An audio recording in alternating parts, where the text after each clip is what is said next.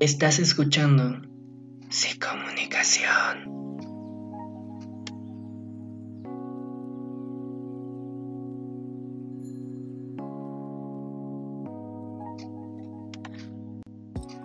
Hola, ¿qué tal? Yo soy Ángel Reyes y estás escuchando Sin Comunicación. El día de hoy vamos a hablar de un tema muy interesante que es la comunicación e información cómo una puede estar eh, unida a la otra muy independientemente y a la vez muy alejada. Bien, este vamos a leer también un poco este artículo redactado por Daniel Vázquez Uchida, Alexia Valeria Ramón López, el cual nos dice y empieza así.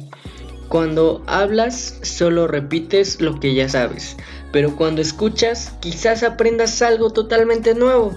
Esto lo dijo Dalai Lama. En este caso, yo coincido muy muy favorablemente a esta frase ya que muchas veces repetimos y repetimos y repetimos y no analizamos nada en caso cuando escuchamos primero analizamos y después hablamos ahí da algo muy diferente a nuestra comunicación en este caso les puedo decir que la información y cómo se transmite gracias a la comunicación se han convertido en una gran circunstancia y un proceso necesario para las personas.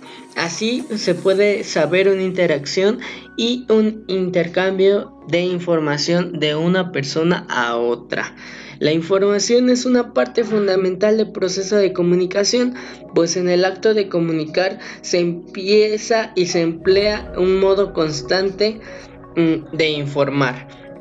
En este caso, en el momento en el que vamos a comenzar un proceso de comunicación, dentro de nuestra cabeza se plantea y ordena la información que vamos a transmitir. Desde aquí ya hay un proceso.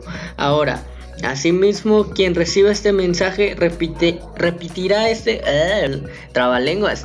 Eh, en este caso, quien reciba el mensaje repetirá el proceso esta vez incluso cuando una idea o pensamiento de la persona que se le transmitió el mensaje, pero lo va a transmitir con una nueva información.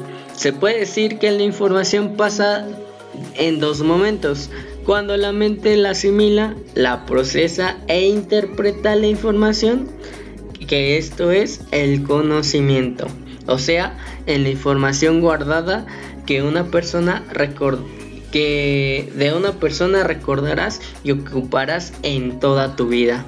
Y ahora también eh, está la fuente de información, donde vino la información y su origen.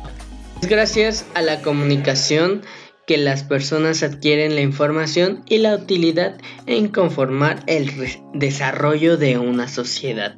Ahora, en este caso, eh, tenemos aquí en este artículo que es muy necesario, sobre todo la comunicación y sobre todo cómo se crea, cómo, cómo se utiliza y sobre todo cómo es que se va estructurando. Ahora, mm, el proceso como lo decíamos desde un principio, no solamente es pasar y pasar y pasar la información, sino eh, pasarla pero con tu con una una estructura y sobre todo pasarla con una información 100% analítica y congruente, congruente a lo que estás diciendo, de lo que estás de lo que estás diciendo a lo que estás haciendo y sobre todo lo que está comunicando tu tiempo y la forma sobre todo.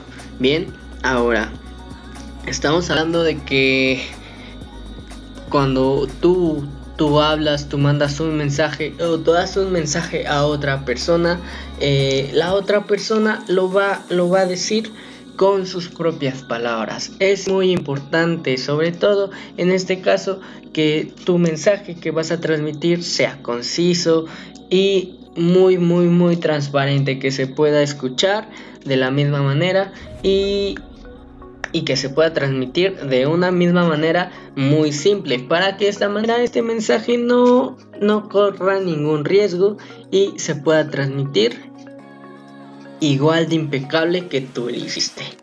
Bien, espero que estos consejos para la comunicación, cómo se emplea y bien, eh, cómo, cómo se, se unen, pues te haya sido de utilidad. Yo soy Ángel Reyes y nos vemos hasta la próxima.